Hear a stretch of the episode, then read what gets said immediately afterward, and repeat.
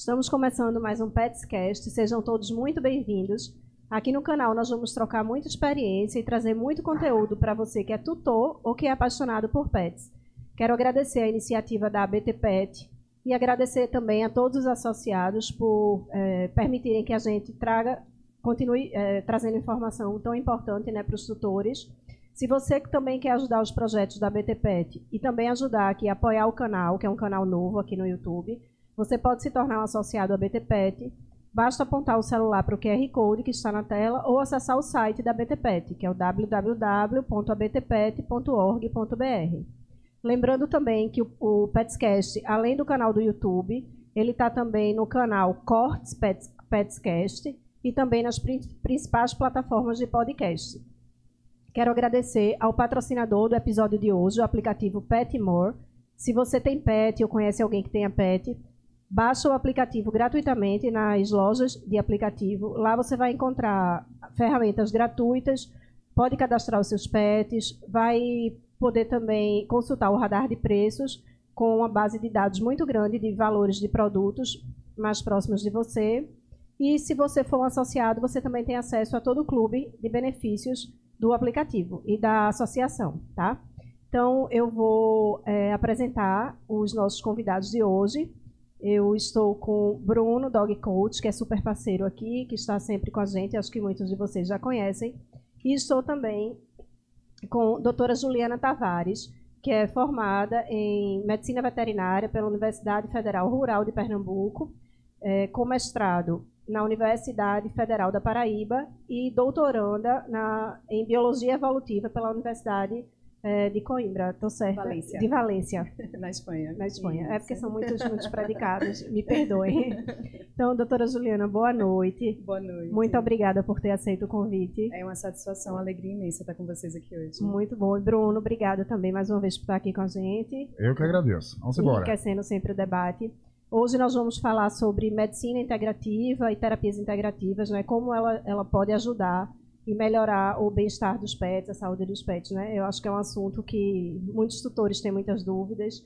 Eu, por exemplo, não conheço muito sobre o assunto. Tenho certeza que eu vou aprender muito é, hoje, hoje, hoje pela primeira vez, vocês vão me ver chegar falar quase nada. Vai ser só pergunta que eu devo fazer. Hoje eu não vou falar quase nada. Vamos vou interromper ninguém, vou cortar ninguém. Hoje vai ser fantástico aqui. Vamos fazer muitas perguntas para a doutora Juliana, né? É, doutora Juliana, então acho que a gente pode conversar, é, pode começar falando, esclarecendo um pouco o que é essa medicina integrativa, né? Que muita gente, eu tenho certeza que não conhece ainda. É um assunto, acho que ainda muito pouco Isso, divulgado. a medicina veterinária é bem novo, mas na medicina humana Sim. já a gente já tem há algumas décadas, inclusive reconhecido pela Organização Mundial de Saúde. Então a medicina integrativa é, ela na veterinária, a gente tem aqui no Brasil, há pouco mais de duas décadas, uh, é reconhecida pelo Conselho Federal de Medicina Veterinária. Então, a medicina integrativa, ela já tem um caráter complementar à medicina clínica veterinária. Então, a princípio, é, são tratamentos que uh, terminam sendo uh, complementares que abordam de uma forma integral o indivíduo. Né? Seja um cão, um gato, aves, roedores, é, anfíbios, répteis, para quem tem é, em casa, fazendo parte da família, da família multiespécie, Sim. esses silvestres. E aí a, a gente observa essa ação que pode ser através é, de vibrações energéticas. Algumas terapias são energéticas, outras são de ação física. Então, por exemplo, a homeopatia, que é bem conhecida para o tratamento humano, Sim. também ah, existe para um tratamento integrativo veterinário. É vibracional. Ah, o reiki, também bem conhecido para tratamento humano, humano, também é utilizado para os animais é, na terapia integrativa veterinária. E a terapia floral é outra terapia integrativa que é vibracional.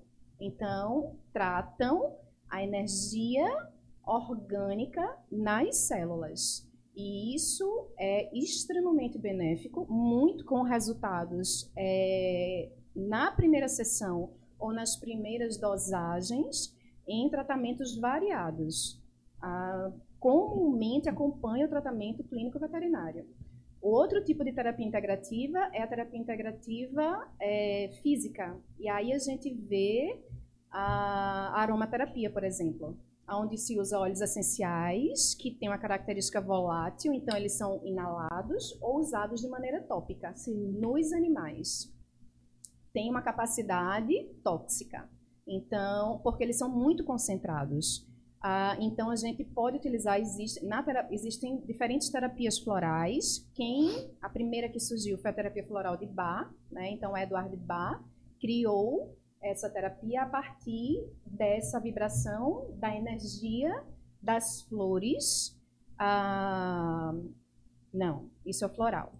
A aromaterapia, isso, ela é feita a partir dos óleos essenciais que são retirados de partes diferentes das, das plantas. Então, raízes, caule, folha, é, flores. E aí a gente vê ah, essa ação, por exemplo, ansiolítica, Sim. com inalação.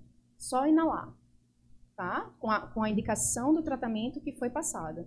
Ou a anti-inflamatória, antifúngica, bactericida, extremamente eficientes e são tratamentos naturais. Além é, da aromaterapia, a de tratamento físico, a gente também tem a ozonoterapia, que é feita com ozônio medicinal, aonde ele se apresenta ou em gel, ou em creme, ou em solução, e óleo também. E ah, aí, o óleo, então, no caso, é, faz parte da ozonoterapia? É? O óleo com o ozônio medicinal ah, onde é colocado o ozônio medicinal num equipamento específico. E aí ah, a ação anti-inflamatória, é, antisséptica, também, eu estou falando de resultados científicos para essas terapias integrativas, tá? Então, estudos que mostram a eficiência com testes que foram feitos é, com animais, porque esses testes já tinham comprovação de efeito benéfico na saúde humana, e, além da ozonoterapia, também as células-tronco. A ozonoterapia e células-tronco, agora em 2020, foram reconhecidas pelo Conselho Federal de Medicina Veterinária como terapias integrativas e os profissionais se formam e se especializam. Então, tem aspectos importantes relacionados a, além da gente saber como essas terapias é integrativa, porque trata o corpo, trata, ou dependendo da terapia, pode tratar as emoções, é, os, as memórias dolorosas, a traumas que aconteceram, situações de reatividade, como a gente estava conversando, de agressividade, mas também de pânico a determinadas situações, são extremamente eficientes. E a gente, é, quem já, já, já conhece, né, porque fez uso dessas terapias ou porque optou para uma terapia complementar integrativa para o seu pet, vê resultados é, também ah, muito benéficos para a saúde, para inclusive acompanhar esse, esse tratamento clínico. Sim. Mas só é usado com tratamento clínico? Não. Quando o animal é ansioso e a indicação é uma terapia integrativa, ela pode ser com terapia floral, pode ser com terapia reikiana, pode ser com aromaterapia, pode ser com acupuntura, a acupuntura seria vibracional ou seria com física? agulhas, física. É física, né? Isso, tá. isso. Também com os cães, os gatos. É, e com, assim, eles sentem como a gente sente. Quando a energia está muito bloqueada naquele meridiano, que é um centro energético, há um ligeiro desconforto pela liberação da energia. Mas o resultado do estímulo naquele local é, é muito benéfico de relaxamento, de diminuição da dor, de diminuição da inflamação, de aumento do processo de cicatrização.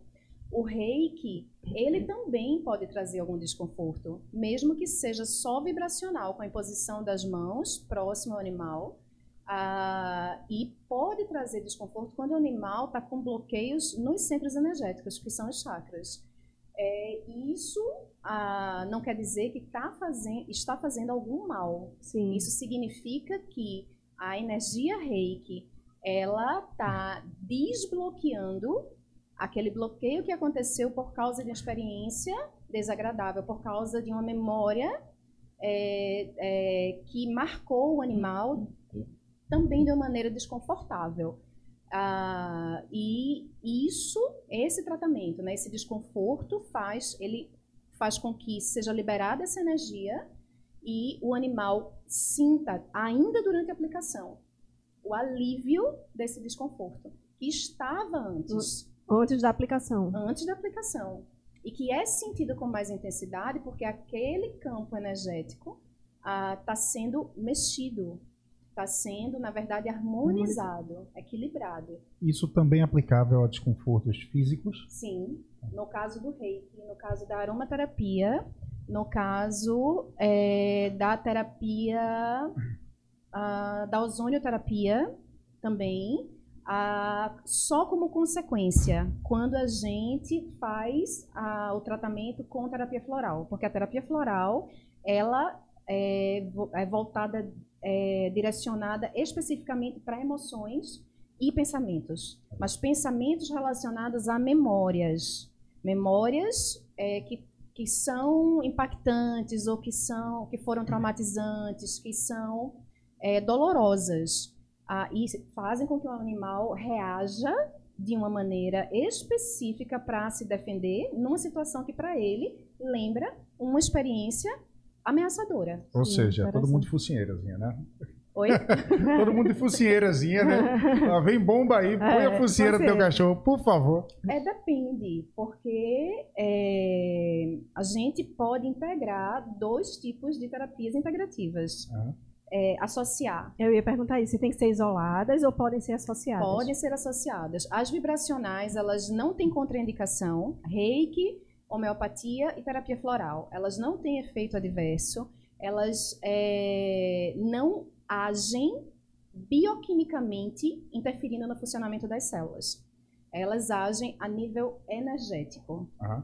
E isso, assim, a gente é energia. Se a gente lembrar é, lá do ensino médio, quando a gente estudou, a gente é, viu que a, as células são formadas por, a, por moléculas. Uhum. Moléculas são formadas por átomos. E átomos são formados por prótons, nêutrons, o, o, no núcleo tem os elétrons, uhum. que são energia. Então, a gente é energia é, densa no, na matéria física, no corpo uhum. físico. Então, é nessa energia das células que esses tratamentos vibracionais atuam. Já os tratamentos físicos, eles interagem a nível bioquímico, que foi o que eu falei da possibilidade de toxicidade da aromaterapia. Então, por exemplo, óleo essencial de lavanda francesa, de limão siciliano, de é, laranja doce, é, eles são extremamente tóxicos para os felinos. Ah, tá. É, e tem que ser usado com muito critério com os caninos. Esses óleos são os mesmos óleos usados em humanos? Exatamente. Só que aí tem as particularidades, como você falou. Não podem, alguns não podem para gatos, alguns não não podem para cães? Para cães podem. Só que depende não... da dosagem. Exatamente. Por isso, um ponto, o segundo ponto muito importante relacionado às terapias integrativas é a formação do profissional. Então, é importante que os tutores eles procurem profissionais é, e se certifiquem da sua formação ah, para ter certeza de que aquele terapeuta integrativo sabe o que está fazendo. Sim. E que não vai trazer, ao invés de benefícios, danos, malefícios para a saúde do animal. Pensando no. no não, pensando no cenário Brasil, Sim. hoje em dia. É, quanto, o quão acessível está, digo geograficamente mesmo, né, na, pelo menos nos grandes centros, o acesso a um profissional de medicina veterinária integrativa? É fácil encontrar? Existe muita gente especializada na área? Não existe? Como é que está o mercado hoje em dia? É... A gente, quanto maior o centro, quanto maior a cidade e regiões metropolitanas, é maior a possibilidade da gente encontrar profissionais. Sim. Aqui em Recife, É, a gente tem profissionais da área de homeopatia veterinária, da área de acupuntura, de ozonioterapia, terapia floral, reiki e aromaterapia. É, embora a gente não tenha inúmeros profissionais, como a gente encontra no mercado, a quantidade de veterinários clínicos. Da medicina veterinária é, integrativa. In, não, você está dizendo que a gente não consegue encontrar com tanta frequência a quantidade como na, na convencional, né? na medicina Exato. veterinária convencional. Isso. Sabe uma coisa que me preocupa nessa. Tudo, tudo que vai chegando, assim, não, é, não é 100% novidade, logicamente, mas Sim. é algo que ainda está se popularizando enquanto informação para o tutor. Aliás, para a população toda. Né? Isso me preocupa, às vezes, é que tudo no mercado pet traz uma oportunidade de negócio incrível. Sim. Né? E recentemente eu estava comentando sobre isso com relação à alimentação natural. Né? Que, pô, hoje em dia, o que tem de gente vendendo alimentação natural do conforto do seu quarto pela internet, Sim. né? e uma alimentação que, em tese, deveria ser prescrita por um nutrólogo veterinário. Por um nutrólogo veterinário. Né? Exatamente. Né? E a pessoa faz. Eu nem sei exatamente qual é o processo que esse pessoal faz, mas tenho certeza que a maioria não é nutrólogo veterinário. Sim. Né? Sim. Eu não sei se tem uma tabelinha assim, ó. É shih tzu de tanto tempo, vai, dá isso aqui. Não sei o que, que é. Tá? E tenho certeza que, do mesmo jeito que a gente tem rações é, que vão variar de acordo com cada indivíduo, a gente vai ter alimentação natural prescrita para necessidades é básicas e individuais de cada cão, gato, ave, etc. É, a idade, qual a necessidade de cada área, quais são as doenças que o animal apresenta, predisposições pela raça, o peso do animal, se precisa perder, se precisa ganhar, a composição nutricional de cada alimento. Então, dá arroz com frango, cenoura, batata. Ah, mas eu boto beterraba, eu boto tom tomate. É, é suficiente? É uma alimentação natural? Não tem. Não tem todos os nutrientes que o animal precisa ingerir diariamente, em determinada quantidade, tantas vezes por dia. Uhum. Então, a orientação de um nutrólogo veterinário é o acompanhamento, Sim. além de inicialmente a orientação. Importantíssimo, porque há casos frequentes na clínica de animais que chegam com subnutrição, sim, mesmo nutricionais, que, sim. isso, mesmo que estejam aparentemente saudáveis. Uhum. Animais que chegam com gastrite, que aparentemente estão saudáveis, que começam a ter diarreia, diarreia sanguinolenta, depois de seis meses de alimentação natural.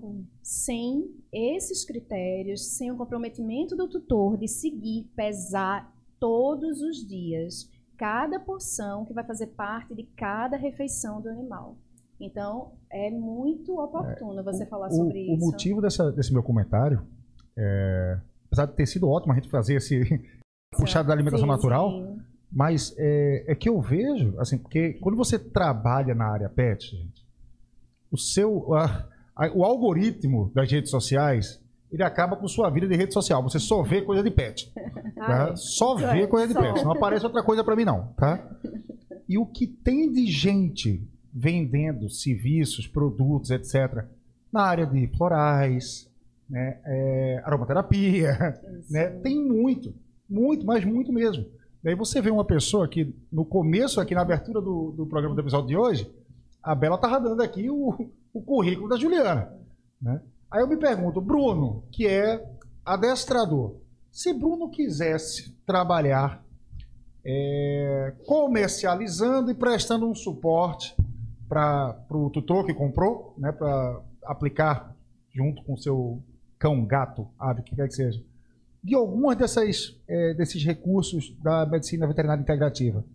É possível isso? Bruno, adestrador fazer isso? Estou perguntando porque eu vejo um monte de adestrador fazendo, tá? Um monte.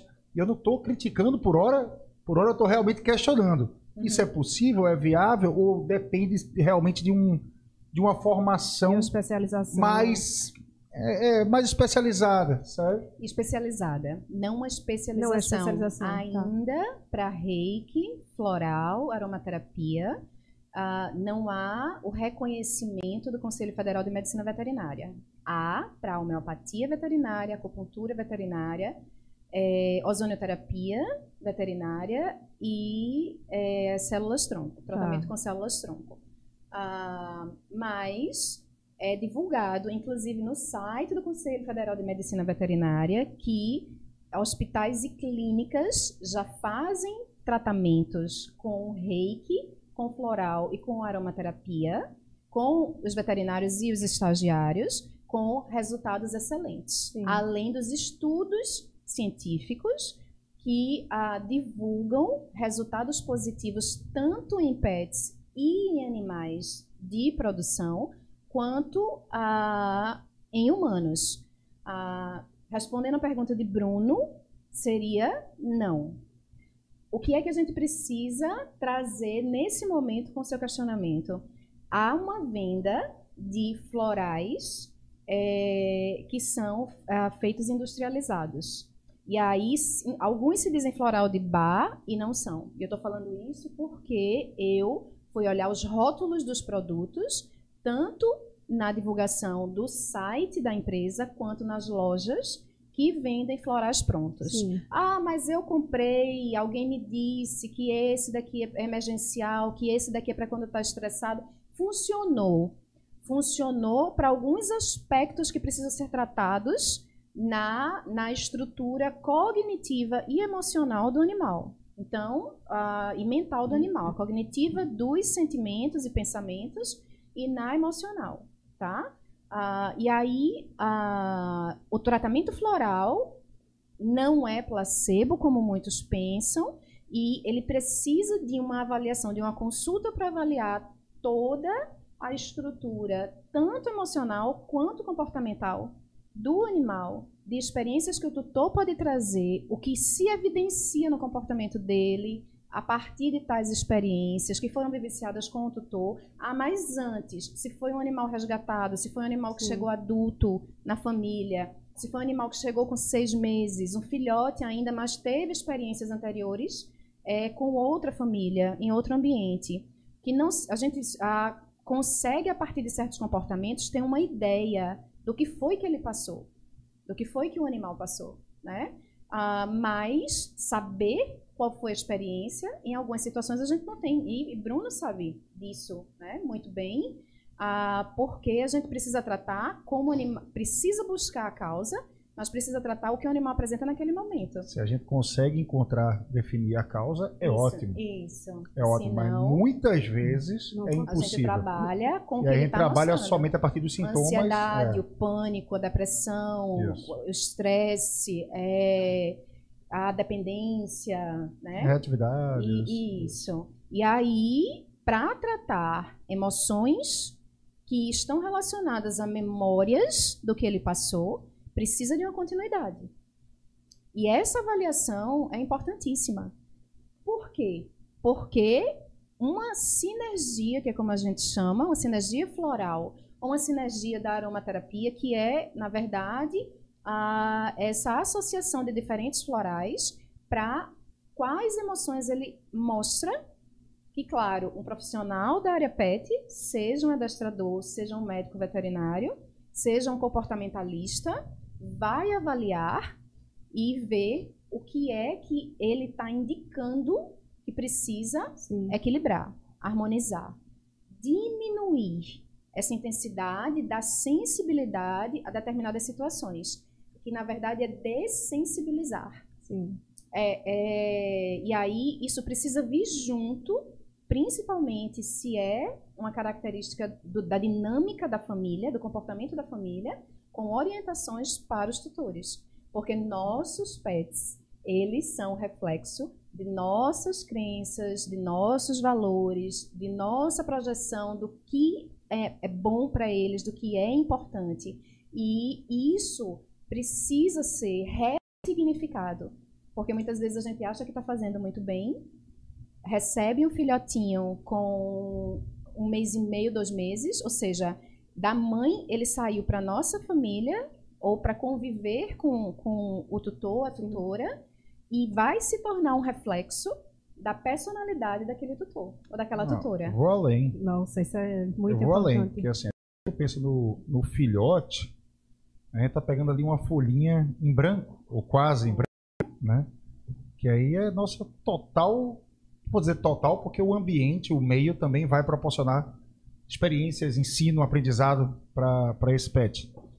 Mas os casos de cães que chegam ah, às famílias já adultos, o peso da, da, da, da influência do comportamento, das promovidas pela família, é o mesmo, gente. É o mesmo. Tá? Quer ver uma coisa bem interessante? É, um monte, graças a Deus, tem cada vez mais gente adotando cães adultos. Né? Cada vez mais. Bem interessante isso aí. E é enorme o número de pessoas que me procuram e falam assim, Bruno, é, meu cachorro tem uma série de problemas. Eu digo, tu, tu estás com ele há quanto tempo? Não, ele está aqui há seis meses. Tá? Quando chegou, quais desses sintomas ele apresentava? Nenhum. Nenhum. Nenhum. Tá. Então vamos lá. Então vamos tentar me fazer um diário de como foi a vida dele durante seis meses. É, é para a gente entender. E o que, que a gente tem? O que, que eu sempre consigo identificar? É um excesso de proteção, né? Um, uma pena, para você olha pro, pro cachorrinho o tempo todo, ai oh, meu Deus, quanto que ele sofreu até hoje.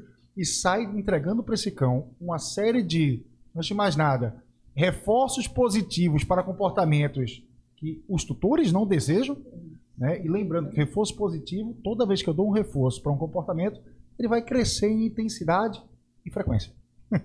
tá? Então, é, eles saem naquele excesso de mimo, naquela superproteção, tá? e vão construindo ali um Kankenstein, né? Um, no caso dos cachorros, é, no caso dos cachorros é um Kankenstein, né? Uma coxa de retalhos do que ele trouxe, mais o que ele está recebendo ali, que nem sempre é bacana por mais que você esteja entregando, tutor, com a melhor das intenções. Sim. Uhum. A melhor, melhor das intenções mesmo. Então, isso aí é, é importantíssimo ter frisado isso aí. É, tem um estudo, é, você me fez lembrar, Bruno, que tem um estudo é, que foi feito com cães, uma amostra com cães, é, onde eles foram adestrados e foi utilizado a floral de bar pra, em uma parte dessa amostra, dessa quantidade de cães, em outra parte não foi utilizada. Os que passaram pelo processo da educação canina é, com floral apresentaram muito mais tranquilidade, é, menos estresse, menos reatividade do que os que é, não tiveram esse acompanhamento com esse acompanhamento, essa educação, esse processo de adestramento com o floral. E aí, o floral específico, ele fala lá no estudo, esse autor, é, e a gente vê que os florais, esses, ah, são os indicados para as características específicas do comportamento, que mostra o que é que o animal está sentindo e o que é que está passando no raciocínio dele para ele agir daquela forma, o que é que ele está uhum. entendendo de que são esses estímulos, para que haja uma ressignificação, não apenas mental. A gente, com a terapia integrativa, tem esse suporte energético para que seja transformado a nível de emoções, memórias do que o animal já passou ou ainda está passando, para que os resultados desse tipo de trabalho eles sejam potencializados e mais breves. Então, a gente. É, a indicação é um adestrador. Quero trabalhar com terapia floral, com aromaterapia. Eu quero levar esse benefício para os meus é, clientes. Parceria com um terapeuta floral veterinário. Ah, só terapeuta. E se for só um terapeuta floral, não conhece, não fez o estudo do organismo, não fez o estudo do comportamento, não passou por um curso para saber como aplicar, como utilizar, como indicar essas terapias para um cão, para determinada raça, para outra raça, para o tamanho, o porte, o peso, entende? Então precisa ser um veterinário, precisa ser um veterinário. Qual é o efeito tóxico, por exemplo, que eu estava dizendo, da aromaterapia, né, de alguns óleos essenciais nos gatos? Sim. Existe uma substância que ela não é, ela não consegue é, ser metabolizada pelo fígado do gato e provoca lesões a nível hepático. Então, é, facilmente, em poucos dias, ele vai estar intoxicado se for tratado com esses tipos de florais. E se um terapeuta floral que não conhece essas informações é, vai fazer uma indicação para um gato para um cão, qual é a chance de isso não resultar em benefícios? Na verdade, trazer mais problemas Exato, agora de saúde, né? É, no caso dessas terapias, é, doutora Juliana, essa, essa, da medicina veterinária integrativa, como um todo, ela sempre trabalha em conjunto com a, a medicina veterinária convencional? Ou ela pode ser usada só ela, por exemplo? Pode sim. Pode sim. Sim. O importante é inicialmente a avaliação pelo médico veterinário integrativo. Ah, tá. E aí, esse médico veterinário, se ele é médico veterinário ou médica veterinária, tem uma formação, um profissional que tem Sim. uma formação na medicina veterinária. Sim. Então, se ele também tem uma formação na medicina integrativa, em qualquer uma das terapias, ele vai dizer, olha, ou ela vai dizer, olha, é, a indicação por essas características de sim com medicamento, a, com internação, a cuidados paliativos com animais que estão internados há muito tempo, a tratamentos de tumores, é, processos inflamatórios, período de cicatrização de cirurgia ou de uma lesão que aconteceu, o reiki é extremamente benéfico e desde a primeira sessão já traz é, resultados positivos que podem ser observados. A terapia floral também, a aromaterapia também, a ozonioterapia tem um resultado fantástico nesses casos em a, a associação ao acompanhamento clínico, Sim. que é a medicina veterinária convencional que você está falando. Sim. E se não há um tratamento, o animal está saudável, vai, vamos supor uma hipótese de uma consulta clínica, aonde a vacina vai ser colocada em dia, a vermifugação vai ser colocada em dia, mas os exames mostraram que está tudo bem. Mas vemos uma ansiedade, Sim. vemos uma, uma reatividade em certas é, situações, certas circunstâncias. Vemos uma dependência, o animal não para de latir, ou não para de miar, ou não deixa ninguém chegar perto, ou passa o dia inteiro deitado na cama, no lugar do tutor, da tutora, quando a tutora sai. E ela sai de manhã, chega à noite.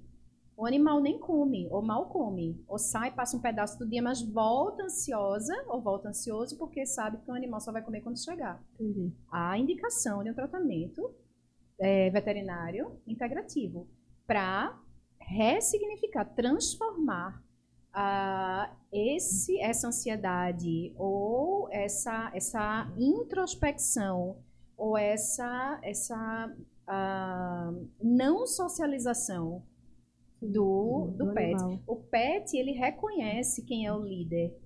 Quem dá alimento, quem protege, quem é, dá afeto.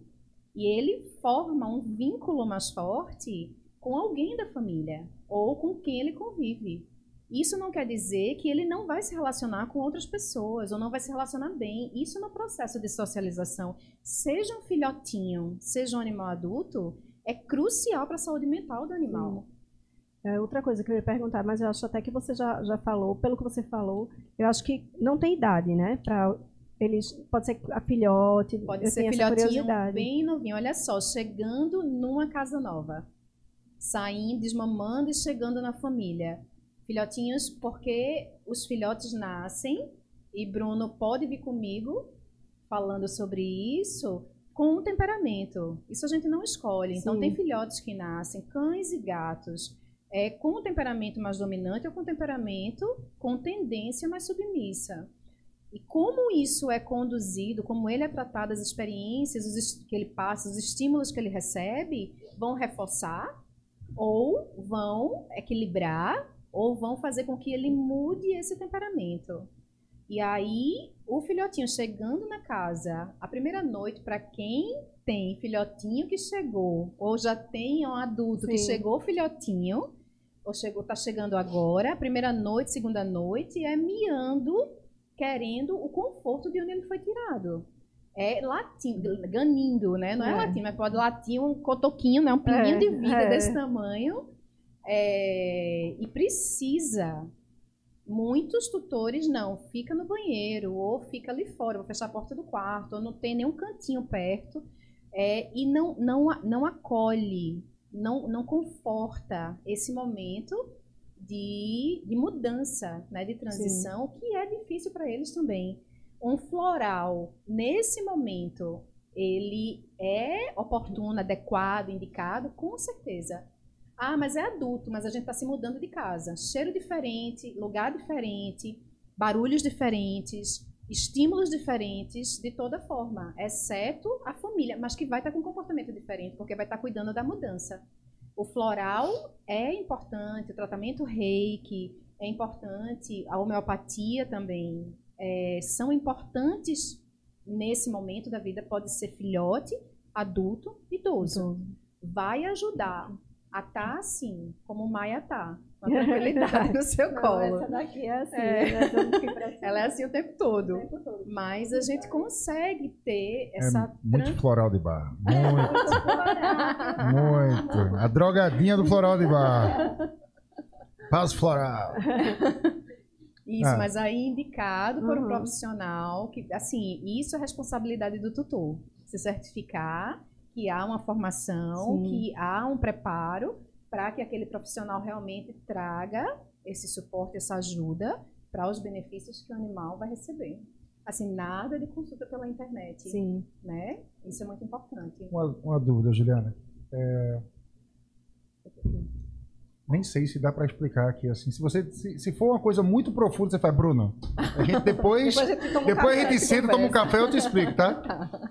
Mas assim, uma boa parte do que você está falando que, o, que a, os tratamentos da medicina integrativa pro, podem promover, é, o, o, o, trabalho comportamental que eu faço também promove. Isso. Né? E eu estava, enquanto você falava, eu estava aqui pensando assim, né? Poxa, como será que isso ocorre? Né?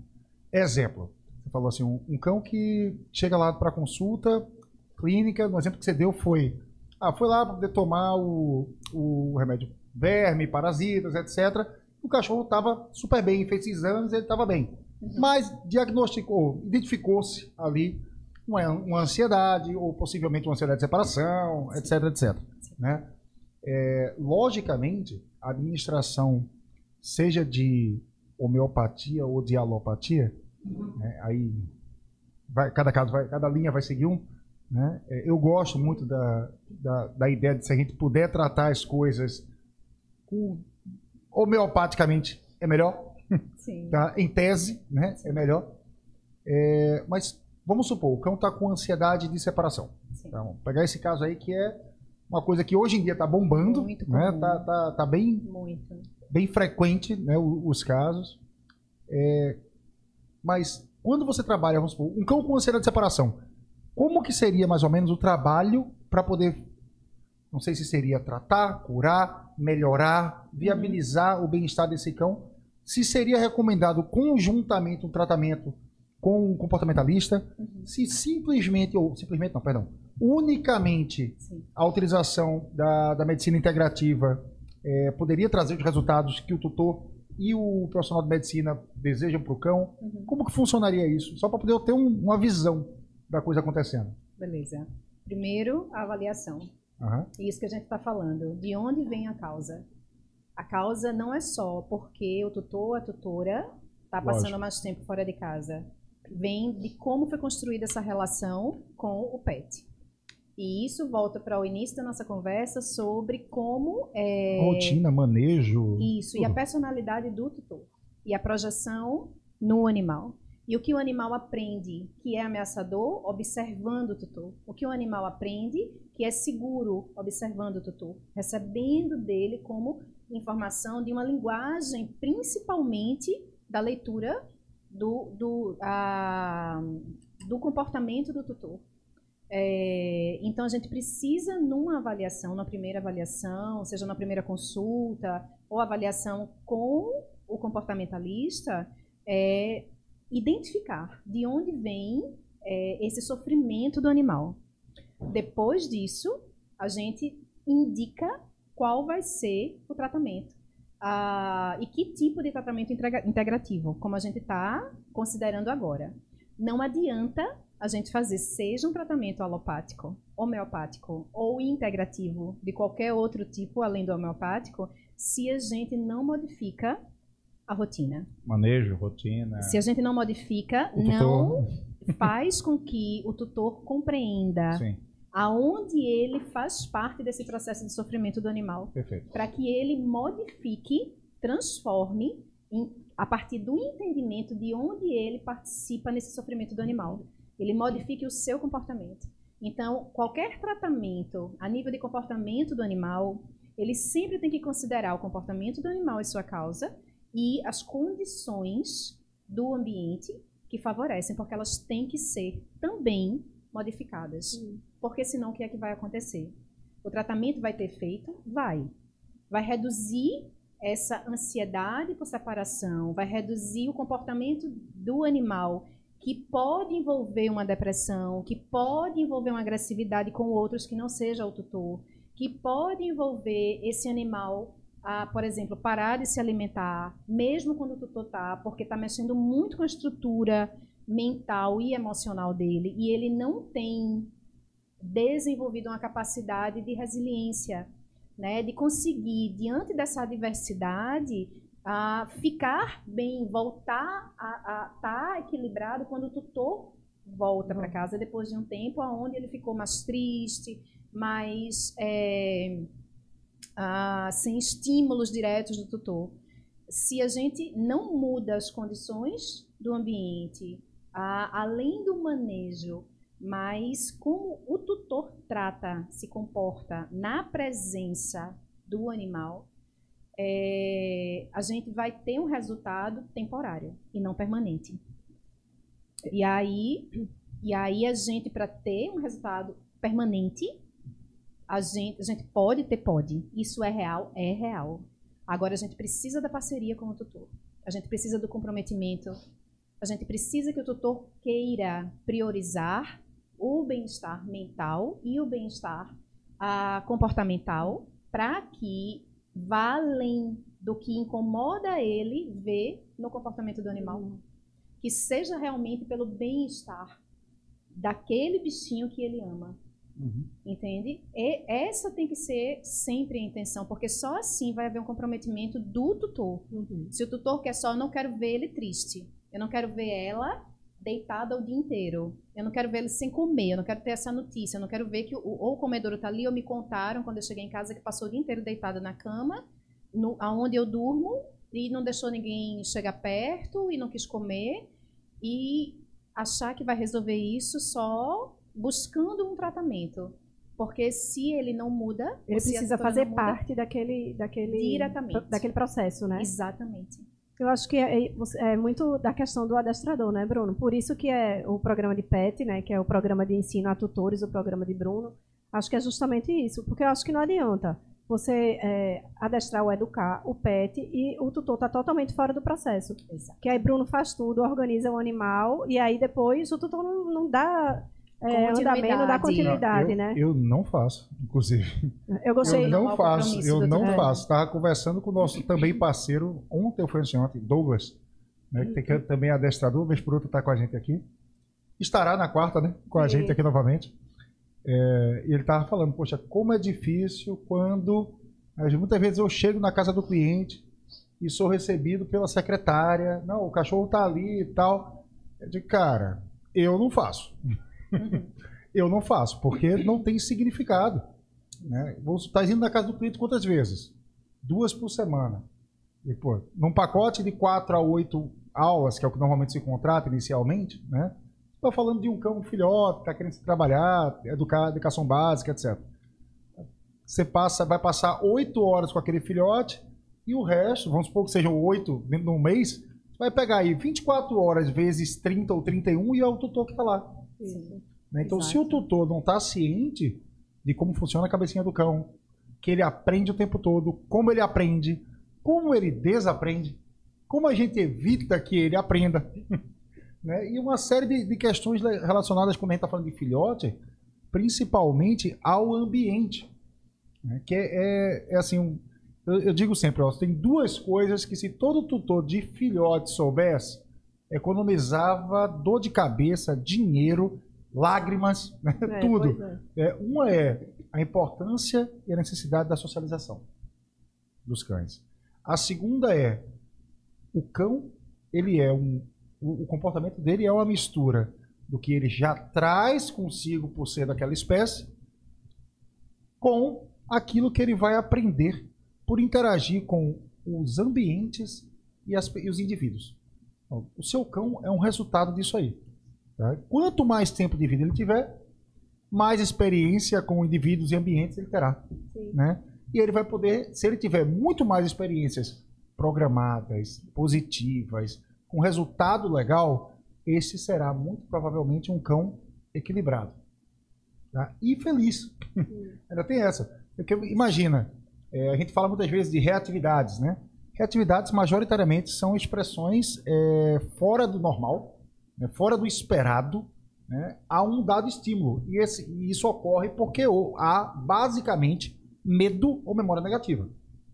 Né? Ou há um medo, porque é algo desconhecido, ou há algo que ele já interagiu e tem memória negativa. Sim. Então, se a gente puder, se, se vocês puderem, né? eu sei que muita gente já tem cachorro, já passou por essa fase, mas todos nós é, que temos cães, todos eu não vou, todos eu estou exagerando, mas acho que a maioria pensa depois que esse cãozinho se for, em algum momento eu terei outro. Né? Então, ou até mesmo com esse cão ainda aqui, eu penso em ter outro. É. Né? Vou lhe falar, quando você consegue programar isso aí, com, e não é tanto conhecimento, gente, para fazer isso, para poder promover uma, um, um, início de vida, uma formação para esse cão legal, para poder viver bem contigo e bem com ele próprio, os ambientes dele o resto da vida. Não é, você não precisa fazer uma, ter o currículo da Juliana, não, tá?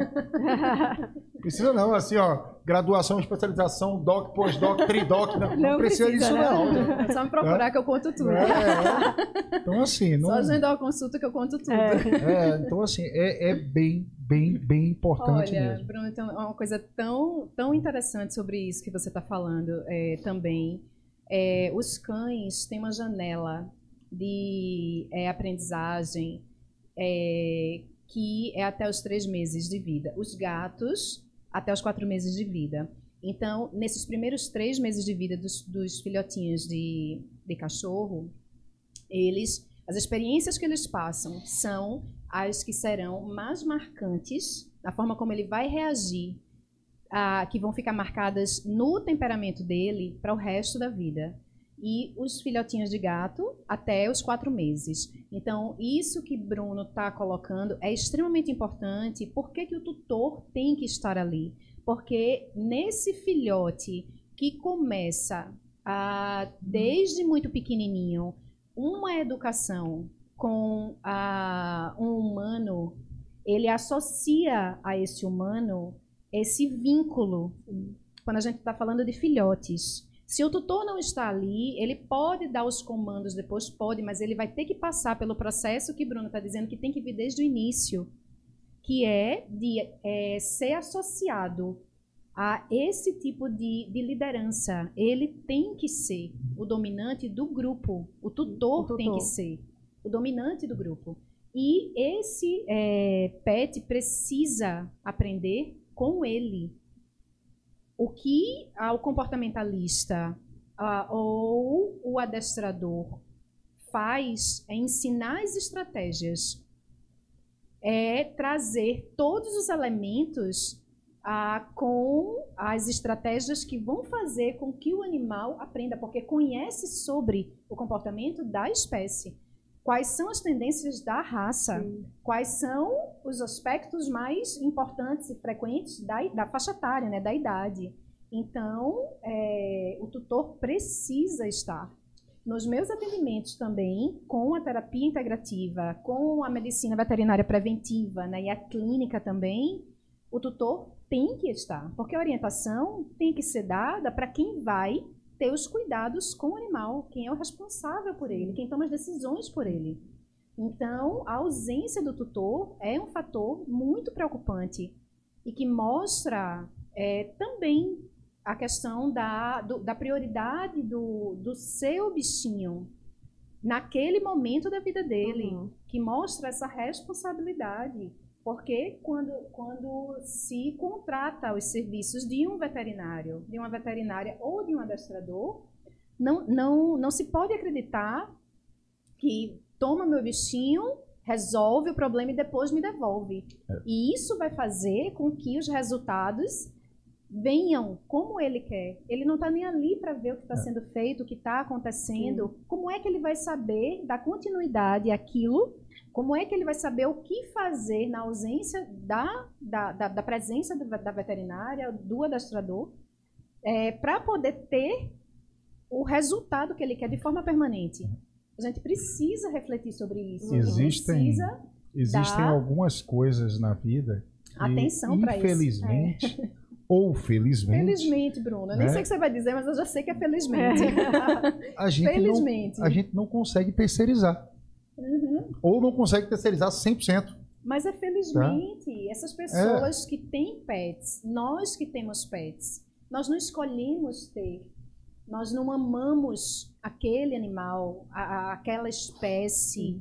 Nós não queremos um, um bichinho na nossa família porque é, é. é. ainda não faz parte, né? Essa, essa esse comprometimento. Isso, o acolhimento, acolhimento. na família, é o comprometimento.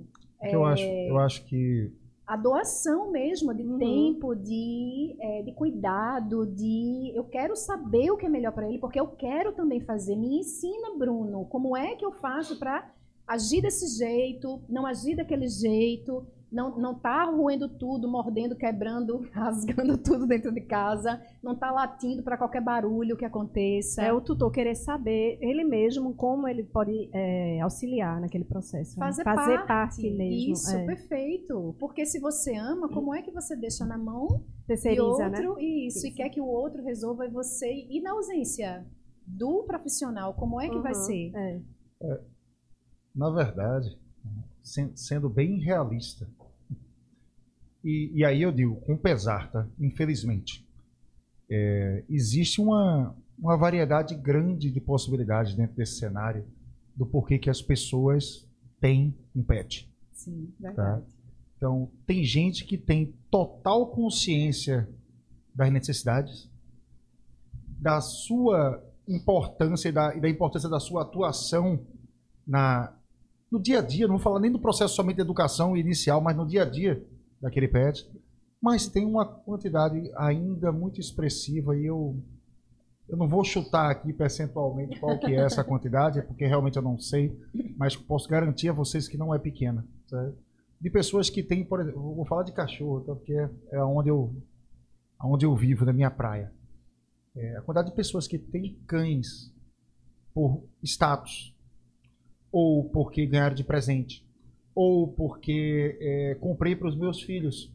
Né? E tem filhos que não têm uma idade ainda apropriada para poder cuidar, para se responsabilizar pelos cães. Para né? os netos, hoje eu, eu vi mesmo que eu Pessoas, vou comprar para é, neto. É, para os netos, né? Pessoas que compraram ou um adotaram né? Né? cães é, para servir de companhia durante um período bem mais breve do que ela planejou, né?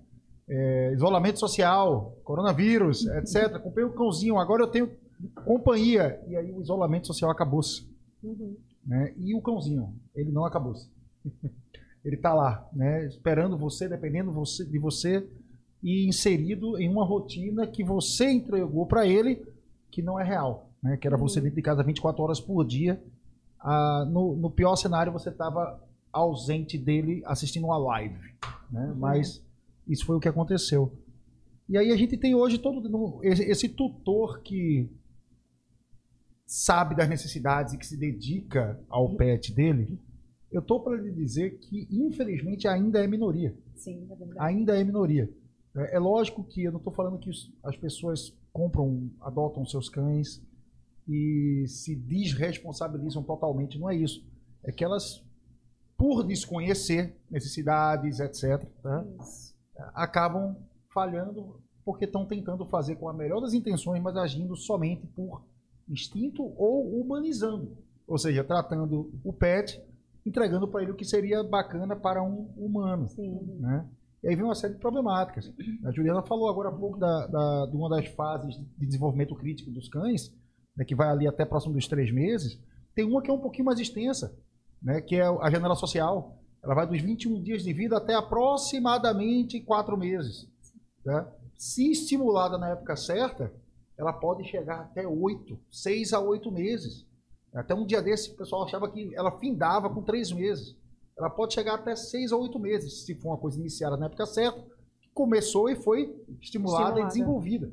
Né? Isso quer dizer que eu posso ter um processo de socialização do meu cão mais extenso, o que vai de resultado um processo mais bem feito. E isso significa o quê? Cães que não estranham os outros que passam pela frente, não querem avançar, é, não têm um medo exacerbado, eles chegam, conseguem chegar próximo de outros cães de uma maneira saudável para interagir. Eles não têm medo de barulhos estranhos, é, não têm medo de pessoas ou não querem atacar, porque o medo faz atacar, Sim. ou faz é, ele recuar para se proteger. É... Lembrando que a fuga é um passo antes Isso, da agressão, tá? ataque, tá? Né? É... é... um passo antes da agressão. É, tem dois casos de, de clientes muito curiosos e que me chamaram muita atenção. Um, se sentindo sozinho em casa, foi morar sozinho, queria uma companhia.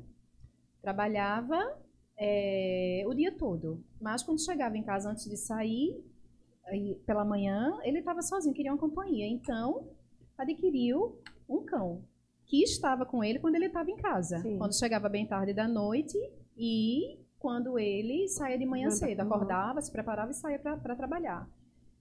Foi se dar conta é, e mesmo assim, enfim, não, não conseguiu entender realmente a importância do que ele estava fazendo, a importância para esse cãozinho, do que ele estava fazendo com o cãozinho, que ele estava proporcionando a mesma situação que ele vivenciava. Porque os vizinhos começaram a reclamar que o cão passava, o filhotinho passava o dia inteiro, filhotinho já no primeiro ano primeiro de vida. Filhotão. É, a, o dia inteiro, latindo e ganindo. Sozinho, e aí ele teve que, ele precisou escutar, né, para poder perceber que o que ele fez foi proporcionar uma vida para esse, esse cão, como ele tinha antes. Então, exatamente. ele sabia exatamente o que era passar o dia inteiro sozinho. Sozinho. E ele, ah, o que ele fez foi encontrar alguém para suprir uma necessidade dele, mas proporcionando a mesma condição de vida. Exato. E outra história foi de um é, de um adestrador de gatos que foi chamado na casa de um homem, o cliente, um homem adulto que morava sozinho e o gato era muito agressivo, muito arisco, vivia escondido embaixo da cama, ou dentro da caixa, ou dentro do armário, e arranhava, ele todo arranhado nas pernas, nos braços, e ele queria que aquilo acabasse. É, aí o adestrador disse: tudo bem, vamos fazer esse trabalho. O gato ficou, depois de, de, de uma semana e meia, duas semanas do trabalho de adestramento, porque foi avaliado, foi identificado o que é que precisava ser modificado, e o gato deixou de se esconder, deixou de avançar, de arranhar o tempo todo. Passou-se a semana seguinte, aonde o tutor ia ter essa experiência sozinho com o gato, Sim. convivendo com ele, com um comportamento já modificado pelo trabalho do adestrador. E quando o adestrador voltou lá depois dessa semana, o que foi que o tutor disse? É, eu não quero mais esse gato. Porque ele está manso demais. Gente, Vai entender, né? É, eu vou decidir que eu vou doá-lo. É um gato, ele queria um gato de guarda. Meu Deus. para os outros, não para ele, né? E é, ele doou realmente o gato, ficou insatisfeito porque ele mesmo, o tutor, não sabia o que ele queria com relação àquela espécie, sim. sim, e o comportamento natural que ele mesmo fazia com que estimulava é, e fazia com que o gato tivesse. Na verdade, o comportamento do gato era um resultado da interação com este é, rapaz. É incrível o quanto que pode ser distinto ah, eu, as óticas é, sobre um evento. Pois, né? total. Eu lembrei de um. Só, só para ilustrar, mas eu me lembrei de, um, de, uma cena que é uma das mais brilhantes que eu já vi na minha vida, que é de um, de um desenho animado.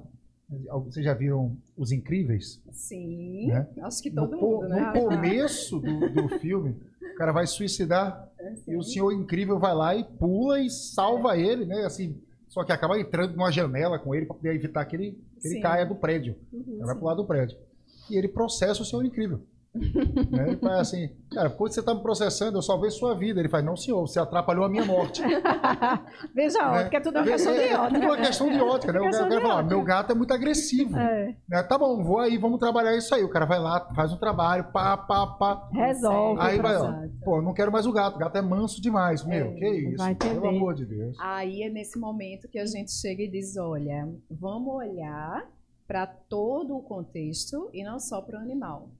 E aí eu chego oferecendo, vamos fazer uma parceria, Bruno, vamos fazer uma parceria, minhas colegas e meus colegas veterinários, vamos fazer, vamos conversar com o tutor, é, mostrar onde ele participa nessa história, o que vem dele é, e qual é a indicação para um tratamento para que isso no tutor seja transformado e para que isso no, no, animal seja transformado. Uhum. Mas o tutor precisa desejar.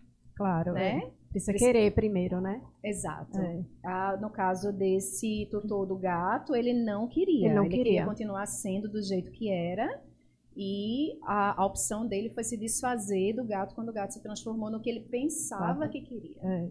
O doutor Azul, acho que é importante a gente falar. Você é, trabalha com reiki, né? Como você falou. Isso. Reiki, floral, né? Isso. né? E aromaterapia. Isso. Aí eu acho que é interessante falar um pouquinho, explicar um pouquinho como é que funciona. Se você quiser falar das outras, tudo bem, mas falar desse, desses, dessas terapias integrativas que você aplica nos pets, né? Como é que funciona para para os tutores terem mais informação, né? Sim, muito bom. Né? Muito porque bom. acho que muita gente, reiki, o que é reiki? Eu sei o que é reiki para humano, porque eu já passei pelo reiki e assim me apaixonei. Bela é do mesmo jeito. É do mesmo é jeito. Do mesmo jeito. Então, bora esclarecer um pouquinho para quem está assistindo, Vamos. porque eu acho que é muito importante, Vamos né? sim. A gente, é, eu trabalho fazendo uma consulta de reiki ou consulta de terapia floral ou consulta de aromaterapia.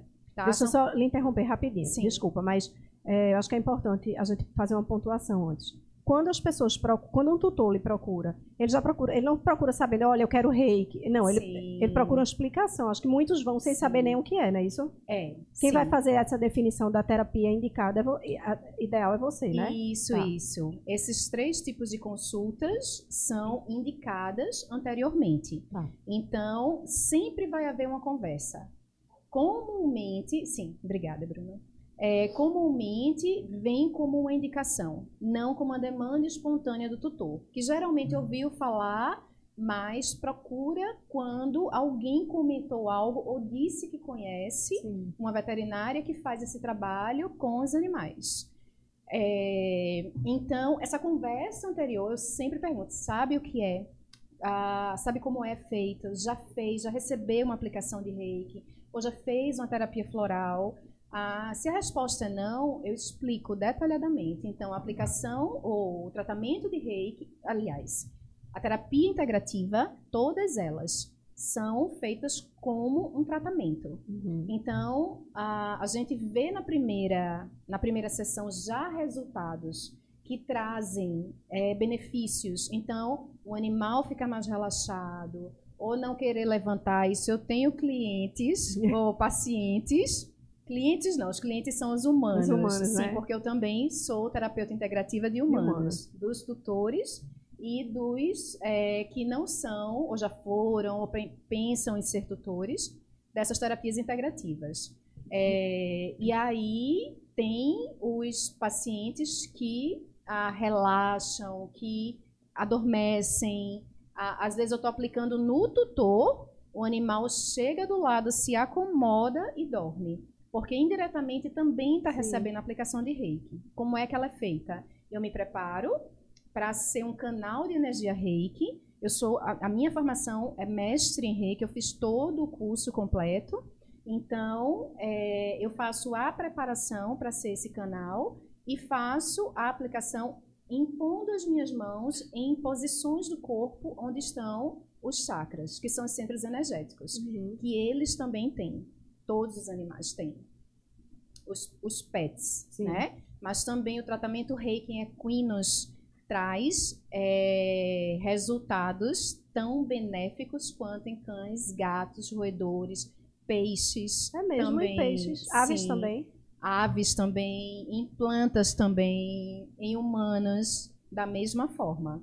E aí, a, dependendo do que está acontecendo e quais são as características a da necessidade do cão, do gato ou do pet de outra espécie, há uma, é, uma técnica que vai ser usada. Então, se as, são, as emoções estão exacerbadas ou estão muito bloqueadas, dependendo das características do comportamento, da indicação para o tratamento, a, tais chakras receberão mais tempo da energia reiki. Sim. Então, no humano, a aplicação dura aproximadamente 40 minutos, 30, 40 minutos. Num PET, dura entre 15 e 20 minutos. Ah, mas ele está com tumor, foi diagnosticado. Ou ele está no processo de recuperação da cirurgia. Ou se machucou, ou está com lambedura repetitiva e já está ferindo a pele em uma parte do corpo ou em várias partes do corpo. Isso em cães e gatos aí a aplicação vai ser específica e pode demorar um pouco mais do que os 20 minutos. Entendi. A terapia floral, ela é, também é vibracional, mas ela é com a ingestão de um líquido que é a essência retirada das flores e quando é indicada após uma consulta onde a avaliação é feita com eu levantando detalhes, né, ou terapeuta veterinário floral, levantando detalhes ah, sobre o comportamento, sobre a história de vida do animal, sobre o que mais se evidencia é, nas reações, é, na relação com outros animais, com as pessoas, na rotina. E a indicação vai de até seis florais. São 38 florais para diferentes tipos, são agrupados em sete grupos para diferentes tipos de emoções. Então, dependendo do que está mais evidente naquele momento, a indicação de tais florais e eu faço a formulação da sinergia. Tá. E aí dura de três semanas aproximadamente um frasco de 30 ml. O conservante do floral é de base alcoólica para crianças, para idosos e para pets, eu solicito à farmácia de manipulação uma a que seja diluído em água, tá? E esses florais, eles já existem florais pra, específicos para pets prontos já? Os florais para pets são os mesmos florais para humanos. Ah, são os mesmos para humanos. Mas a ideia é mais adequado que ele seja formulado ou pronto, ou tanto faz? o pronto é o industrializado que vende nas lojas. É. Na, sob o seu, seu ponto de vista, o que é que você Isso. acha melhor? O que é personalizado. Porque o que vende industrializado, ele vai tratar superficialmente, em alguns casos, as características do comportamento do animal naquele momento. Sim. Naquele momento. Então, uma mudança, ou está muito estressado, estão soltando fogo, está com muito medo. Ele vai tratar só aquilo o personalizado, após uma consulta, ele vai tratar quais são as características emocionais e mentais do animal que fazem ele se comportar dessa forma. Entendi. E ressignificar esse, essas experiências anteriores que fizeram com que o animal, ah, o cão ou o gato, ele tivesse esse comportamento que não é desejado, que não é saudável, que não é equilibrado. Depois, isso tem continuidade. A gente não indica só um, uma sinergia, porque à medida em que alguns sentimentos e é, memórias, né, pensamentos do animal associando ao que ele já vivenciou, e ele reage de certa forma, são tratados, são harmonizados pela terapia floral, aí a gente faz uma segunda avaliação. Pode continuar com a mesma sinergia, um segundo frasco, ou vem à tona o que estava mais profundo uhum, de memórias. O que estava mais adormecido, posso falar assim? Sim, sim. E aí, o que vai sendo, é como se fossem camadas, como nós temos, sim, sim. né? Do que está mais evidente na nossa lembrança, está mais forte e a gente reage mais rapidamente, e do que é, ainda não, não vem à tona, porque os estímulos são muito específicos. Mas quando o que está mais evidente, o que está é, sendo expressado de forma mais reativa, mais intensa, é harmonizado, vem à tona no comportamento o que estava adormecido, ou que estava mais profundo. Uhum. Aí, numa segunda avaliação, numa segunda consulta floral, para avaliação, vem uma sinergia diferente para fazer o tratamento e sim, o que se busca é a cura pelo tratamento energético, né, vibracional. E a, de todas as terapias integrativas. É, e a, a aromaterapia, aromaterapia, ela vem para tratar também sentimentos e emo oh, sentimentos e emoções, mas também os pensamentos, as memórias, mas também o corpo físico. Ah. Então, a consulta é para avaliar o que é que o animal está apresentando, qual é a queixa do tutor, uh, e ver como vai ser o tratamento. Primeiro, se por inalação, se for de comportamento, ou de memórias uh, e sentimentos que estão fazendo o animal agir de determinada maneira, uh, ou se ele está com algum problema de pele, que é um tratamento natural. Se ele está, é, por exemplo, com uma otite com reincidivas há seis meses, um ano, dois anos, três anos, quatro anos, e que é um tratamento natural. Uhum. É, a avaliação veterinária é muito importante para saber se no nível da otite, se ela está só externa ou se ela já está interna, uhum. requer um tratamento com aromaterapia. Ou se requer um tratamento alopático com medicamentos, com antibiótico, anti-inflamatório, depende do estado em que o animal esteja. Sim. Porque se a dor for intensa, ele precisa de um antibiótico, de um anti-inflamatório, de analgésico, ah, mas descobrindo a causa, fazendo exames para saber, inclusive, ah, o animal não precisa passar a vida inteira tendo otite. Sim, claro. Esse tratamento pode ser definitivo se os cuidados, primeiro o tratamento e depois os cuidados preventivos começam a ser tomados.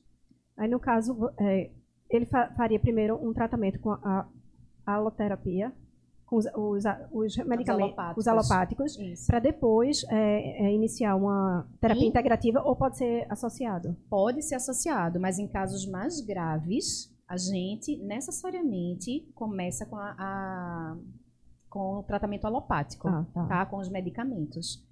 É, isso pode ser trabalhado, ah, pode ser indicado junto com a terapia integrativa, pode. Por exemplo, um tratamento com alopatia, com um anti-inflamatório antibiótico para a otite e a aromaterapia por inalação. Para a terapia floral, pode ser aromaterapia e terapia floral. Eu tenho é, pacientes que estão fazendo o tratamento com aromaterapia e com terapia floral, para ter uma potencialização desses resultados. Sim. Então, são óleos essenciais que têm efeito ansiolítico, são florais que têm efeito ansiolítico especificamente para o que ele mostra em termos de emoções e de memórias que é, desencadeiam né, são gatilhos para certos comportamentos. Aí, no caso, é, complementares. Complementares. Isso. As terapias integrativas, elas seriam uma, uma solução assim para quem tem muito problema de pets com recidivas, porque o que eu vejo muito é isso, assim, muitos tutores é, se queixam e mandam até muita mensagem para a BTPET, sempre pedem indicação de veterinário, indicação o que é que, se, o que, é que eu posso fazer porque meu, meu pet tem problema de pele recorrente, faz todo protocolo, aí fica bom. Daqui a pouco volta. Aí mudam, ou repete o protocolo, muda o protocolo, mas não deixa de ir vir aquela doença, entende? Sim. Aí não sei se a, a terapia seria uma, uma solução, assim, a terapia integrativa. A integrativa, isso, primeiro uma alternativa. De, primeiro de tudo, Bela, é hum. diagnosticar quais são as causas. Sim. Então, uma consulta é indispensável para saber como o animal uh, vive a sua rotina. Quais são as substâncias com que ele entra em contato? Quais são os estímulos? Como é que esse animal está em casa, com o tutor, com a família, com os vizinhos, com a socialização, com os passeios? Qual é a causa?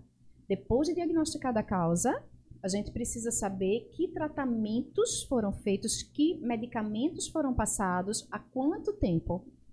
Ah, depois disso, exames para um diagnóstico ser fechado. Sim. Então, o bichinho precisa que exames sejam feitos para que seja descoberto exatamente o que ele tem.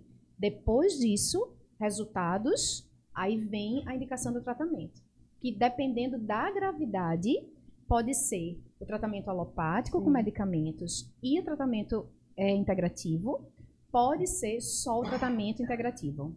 Vai depender do, da, da, gravidade, da gravidade, né? Isso, e da causa. Uhum. Porque, por exemplo, se há uma irritação na região aqui do abdômen, ou do, do, do tronco, né? Tórax e abdômen. É, as patas interdigitais entre os dedos estão também com queda de pelo, coceira. Ah, mas tem também aqui na lateral da face, queda de pelo, tá coçando, tá muito vermelho, irritado. Isso pode ser indicativo de toxicidade de água sanitária, o resíduo que fica no chão quando se passa, ou desinfetante. Não ser usado um, uma substância para higienizar o chão, higienizar a caminha, higienizar o tapete, a manta, o paninho dele, é, para que não tenha toxicidade, né? Para deixar tudo limpo, é, desinfetado e que não seja tóxico para ele. Isso pode ser resultado de estresse.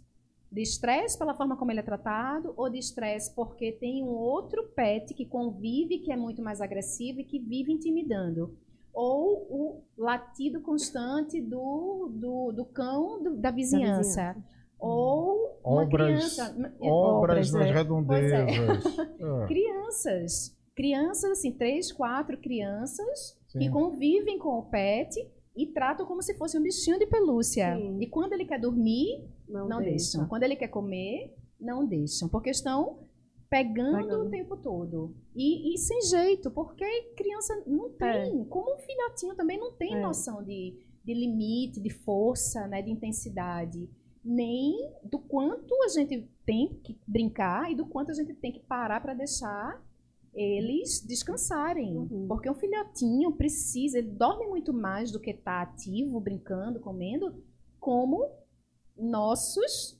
é, bebezinhos, nossas uhum. crianças, né? Os nossos filhotes. As necessidades são as mesmas, assim, Sim, deles de enquanto filhotes. Né? Metabólicas, isso, de se alimentar, brincar um pouquinho, dormir muito.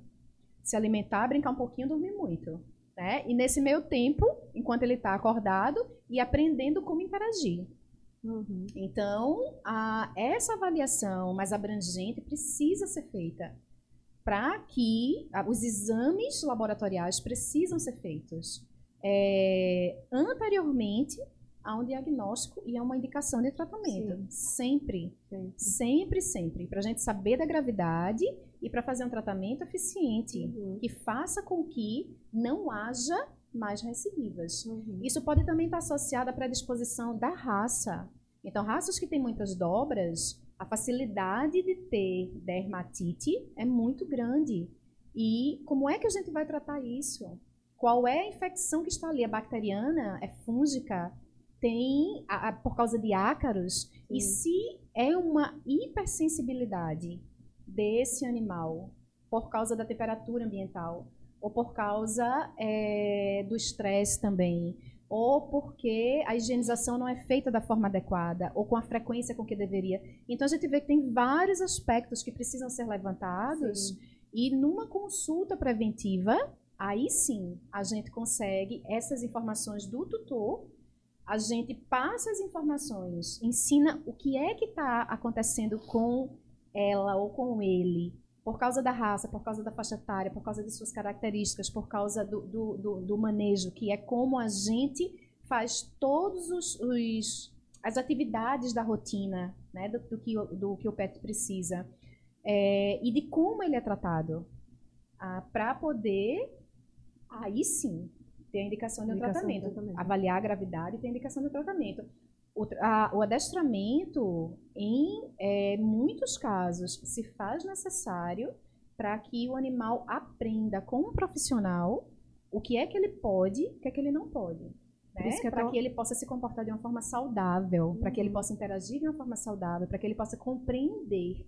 Ele aprenda também a compreender certos comandos para o estresse não ser grande no convívio com a família, né, ou com o tutor, com a tutora. Uhum. E, no caso, por isso que é tão importante essa parceria, esse trabalho em conjunto, multidisciplinar mesmo, né? Como, como vocês já falaram, a gente sempre isso. fala isso, né? É, ô, doutora Juliana, e você percebe que é, ao longo do tempo que você é, trabalha com a medicina veterinária integrativa, é, já a procura tem sido assim mais espontânea ou é realmente mais ainda por indicação? Mais por indicação, mas as pessoas que eu conheço me procuraram é, espontaneamente. Pessoas que eu conheço, quem são? Dos grupos que eu faço parte. Né? É, alunos e ex-alunos que sabem do meu trabalho e quando veem que precisam, colegas veterinários também, veterinárias, é, ah, os meus médicos, inclusive estive com um, num atendimento médico meu hoje e já ah, conversando, eu fiz, você tem um bichinho com a minha médica? E a secretária dela, né? Eu disse, eu vou mandar as informações para vocês, para vocês verem o que é que pode ser feito de melhor para que a saúde esteja presente. Sim. Não é só a, gente não fala mais hoje de saúde física só. A gente fala de saúde mental também para eles, não só para a gente. Uhum. E isso envolve diretamente tudo que a gente proporciona, mas vai além disso, como o Bruno colocou, é, como a gente os trata, quais são as nossas expectativas, quais são é, as nossas projeções do que tem que ser, do que eu quero proporcionar. Né? Uhum. E o que a gente vê e acha que é bom para a gente, muitas vezes, a maioria delas não, não é, é, bom para ele. É, não é. São espécies, nós somos de outra espécie, temos outras necessidades.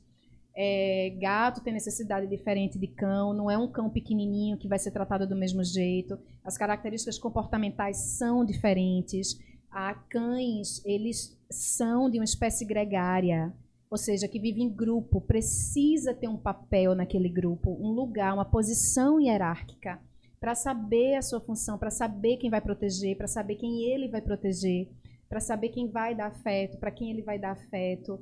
É, gatos são de uma espécie, de um grupo de espécies felinos, todos, quase todos, né, é, de vida solitária.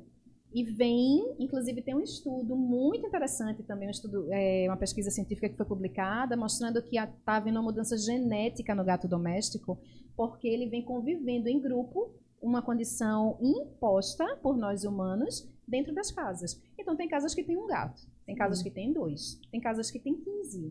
Isso. Tem locais que tem abrigos que tem 30, 40, é. 70, 150 e eles ficam convivendo juntos no mesmo espaço. Porque nós, humanos, colocamos eles nessa situação, nessa condição. E aí esse estudo mostra que já há evidências de mudança genética nesse, no gato doméstico com relação aos seus ancestrais. E a vida, os gatos estão aprendendo nas últimas décadas a se estruturar numa família ou num espaço onde tem muitos gatos com uma hierarquia que não é característica Do... original Deles, dos né? seus ancestrais, é dessa espécie. Então, o gato a gente não pode tratar como se fosse um cachorro, porque o comportamento dessa espécie é diferente dessa outra. E as necessidades são diferentes. Uhum. Então, é, a terapia integrativa, ela traz benefícios, traz quando há problemas, né? Porque as experiências não foram as que construíram é, memórias ou, ou, mais memórias que fazem com que haja um equilíbrio mental e emocional no animal. O adestramento é, é necessário, é, é muito importante. Em muitos casos, a, aonde precisa se reverter a compreensão do animal do que é passar por aquela experiência. É, e sempre precisa haver essa avaliação de um profissional, uhum. de um profissional especializado nessa área, PET, né? Na, no adestramento, na terapia integrativa, na clínica quando há um, um problema de saúde, uhum. ah, para que ele receba o melhor. Esse, esse, esse é o nosso objetivo, porque não são só os tutores que amam os animais, né? A, a gente também tem há muito tempo esse amor pelos animais. Por isso essa escolha de, de formalizar uma preparação para trabalhar com eles, se formar, né? estudar, estudar, estudar, estudar para poder dar o melhor para eles. Sim. E ensinar também aos tutores como é que eles podem dar o melhor para esses bichinhos que eles escolheram ter na sua família e que eles também amam. Uhum. Porque é muito amor, viu? É, já são... Mesmo quando com as melhores intenções não se faz o melhor, se está é, tá fazendo, na verdade, o que traz danos a nível mental e emocional, mas tem muito amor. Porque senão, porque quem não tem amor por cães, não vai ter cães. É, não tem como. Quem não tem amor por gatos, por, por aves, né, não vai ter. Há controvérsia já. É, não era para ter, não era para ter, não né? me diz, infelizmente não, era não se demonstra. Eu gostaria muito que fosse assim. Que é amor, é, né? Eu gosto de cachorro, então tenho cachorro porque gosto de cachorro.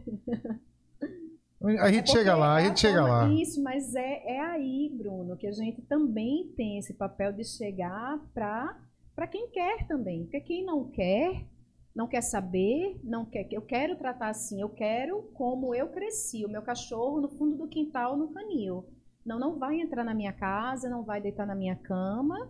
E é, eu estava lendo esta semana passada, no finalzinho da semana passada, estava lendo sobre um estudo que mostra que os cães que dormem na cama com os tutores, eles são menos ansiosos, eles é, são menos agressivos, eles são mais sociáveis, eles são menos assustados com o que é novo. E para muitos tutores isso pode significar nunca. Na minha cama não, não sobe nem gato nem cachorro. Para outros, talvez seja a confirmação do que sempre foi muito é, confortável, né, acolhedor uhum. ter o seu pet na cama. Mas para isso a gente tem que garantir que ele está saudável, que ele é, sabe, ele, ele, ele aprendeu a como usar esse espaço que é do tutor, respeitando. e saudável fisicamente, fisicamente. não uhum. só emocionalmente.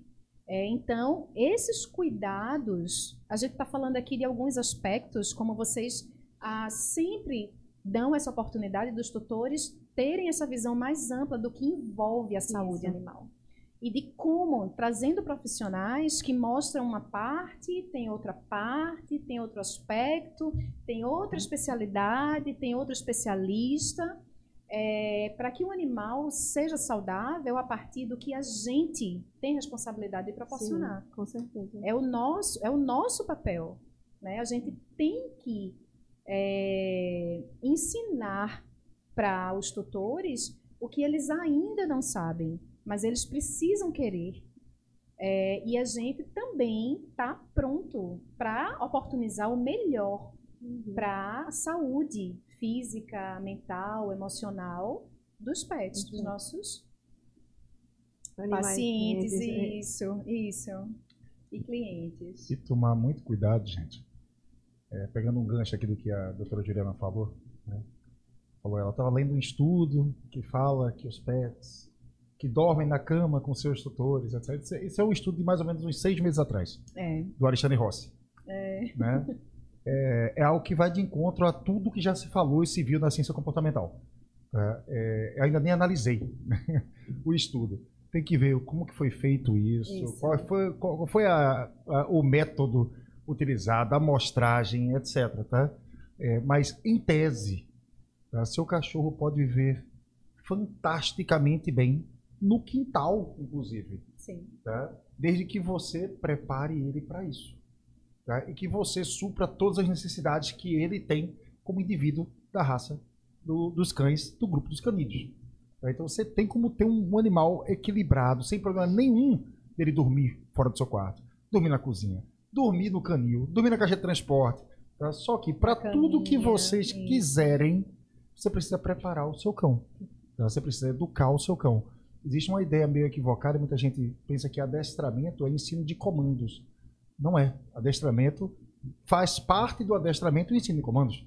Mas adestramento é você é, preparar o cão para conviver dentro de, um, de contextos tá? e estabelecer comunicação com ele. Dentro da comunicação também vai a parte de comandos, né? gestuais e orais.